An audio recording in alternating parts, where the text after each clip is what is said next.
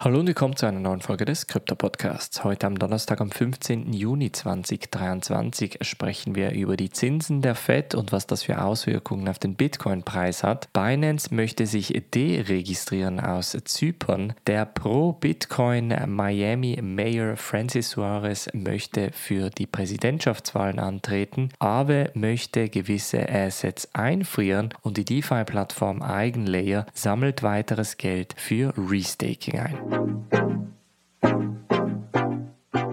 Springen wir in diese erste News Story. Und zwar war es sicherlich die größte News Story vom gestrigen Tag. Und zwar hat die Federal Reserve in den USA einen Zinserhöhungsstopp angekündigt. Das bedeutet, dass nach etwa zehnmal Zinserhöhung nun das erste Mal in der Zeit seit der Wirtschaftskrise und des Bärenmarktes die Fed die Zinsen nicht angehoben hat.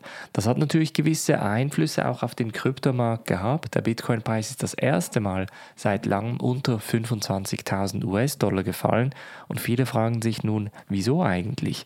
Wenn die Fed die Zinsen anhält, ist das ja eigentlich ein positives Zeichen. Da gibt es aber mehrere Perspektiven. Eine Perspektive davon ist sicherlich, dass wenn die Fed die Zinsen nicht mehr anhebt, dass man davon ausgeht, dass wir nun offiziell in einer Rezession sind. Denn der US-Staat hat sehr lange eigentlich das Wort Rezession gar nicht in den Mund genommen und somit natürlich das Problem ein bisschen aufgeschoben. Von daher erwarten die Leute nochmal gewisse Zinserhöhungen in den kommenden Monaten und so dass sich das Ganze ein bisschen in die Länge zieht. Auch haben sich die Krypto-Fonds-Outflows in den letzten Wochen doch gehäuft, sprechen etwa von 417 Millionen US-Dollar an Outflows, also an Geldern, die die Fonds verlassen haben in den letzten Monaten und auch das ist natürlich nicht sehr vertrauenserweckend. Wenn wir die Optionenpreise für Bitcoin anschauen, beziehungsweise die Optionen-Ratios, sehen wir auch hier unterschiedliche Bilder. Zwischen 24.000 und 25.000 US-Dollar setzen viele von den Bitcoin-Tradern auf sogenannte Put-Optionen. Das heißt, sie setzen darauf, dass der Bitcoin-Preis noch weiter sinken wird. Zwischen 25.000 und 26.500 ist es schon ein bisschen ausgeglichener mit etwa 1000 Calls versus 4.400 Puts. Aber auch hier sind die Bären am Dominieren mit etwa 100 Millionen US-Dollar. Zwischen 26.500 und 27.000 US-Dollar sind auch hier wieder die Puts stärker mit 2.800 und die Calls mit 2.200. Das bedeutet, dass wir netto momentan mehr potenzielle Verkäufe von Bitcoin haben, als wir Käufe haben. Und das kann natürlich wieder den Markt grundsätzlich in die andere Richtung treiben. Ich glaube, Bitcoin und Ethereum halten sich verhältnismäßig immer noch relativ gut, trotz den Ankündigungen der SEC, der Situation mit Binance etc. Apropos Binance, wir springen jetzt noch kurz nach Zypern und sprechen darüber, dass Binance seine sogenannte Crypto Asset Services Provider Lizenz in Zypern aufgeben möchte. Und zwar hat das die Cyprus Securities and Exchange Commission gemeldet, weil die Binance Cyprus Limited zwar seit Oktober letzten Jahres registriert war, aber nie offiziell an den Start gegangen ist. Das heißt, trotz der Lizenz hat Binance die Geschäftstätigkeit nie aufgenommen und wird sich nun auch aus Zypern zurückziehen.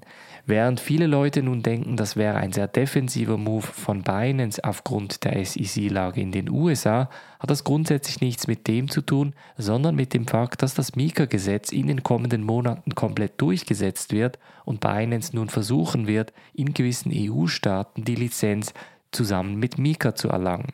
Das bedeutet, dass dann Binance zum Beispiel in Deutschland oder Irland komplett konform mit dem Mika-Gesetz an den Start gehen kann und so natürlich auch Tokens und Dienstleistungen offerieren kann, ohne die Angst zu haben, dass wie in den USA Binance aus dem Land vertrieben wird. Dann springen wir noch ganz kurz in die USA, nämlich nach Miami.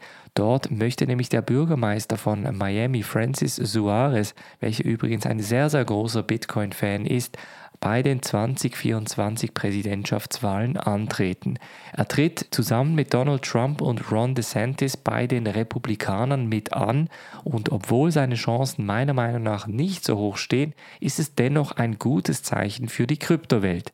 Denn auch Ron DeSantis sowie auch Francis Suarez sind beide sehr große Bitcoin-Fans und das könnte natürlich auch nochmal ein positives Bild für die Bitcoin-Welt entsprechend aufbringen. Ob diese zwei Kandidaten wirklich gute Chancen haben bei den Präsidentschaftswahlen, bleibt natürlich noch abzuwarten, aber nach wie vor, wie gesagt, gute Nachrichten für die Kryptowelt. Dann springen wir in die DeFi-Welt und sprechen darüber, ob ein Protokoll eine Wallet einfrieren darf bzw. ihr verbieten darf, in der DeFi-Welt zu agieren.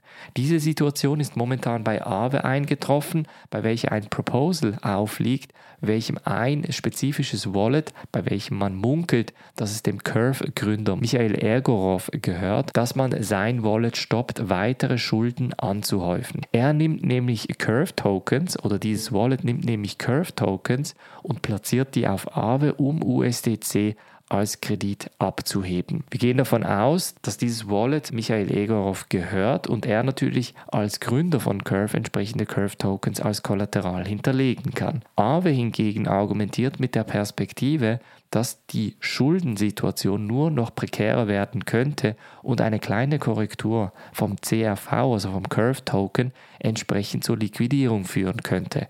Diese Liquidierung hätte natürlich einen Ketteneffekt auf weitere Tokens und natürlich auch auf die Stabilität von Aave. Das beißt sich aber natürlich mit dem Grundsatz von DeFi-Protokollen, bei welchem man sagt, dass man permissionless eigentlich an jedem Protokoll teilnehmen kann, solange man die Regeln des Protokolls beachtet.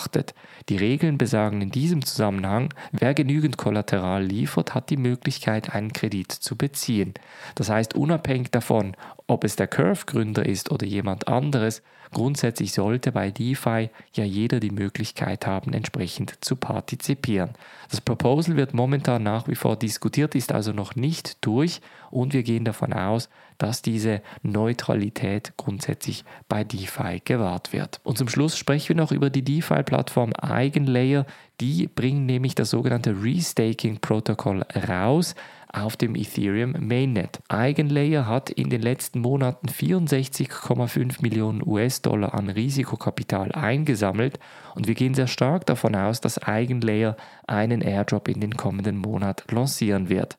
Das haben wir übrigens mit Tassilo auch bei Airdrop One bereits thematisiert. Das heißt, dort gibt es bereits eine Anleitung, wie du beim Eigenlayer Airdrop mitmachen kannst. Den Link dazu findest du in der Podcast-Beschreibung. Beim Restaking geht es grundsätzlich darum, dass man durch Liquid Staking Protokolle wie zum Beispiel Lido oder Rocket Pool gewisse Tokens erhält, die man dann weiter staken kann, zum Beispiel bei Plattformen wie Eigenlayer. Für Eigenlayer ist das natürlich ein Vorteil, weil man so natürlich gewisse Liquidität an Tokens erhält und somit natürlich weiterarbeiten kann.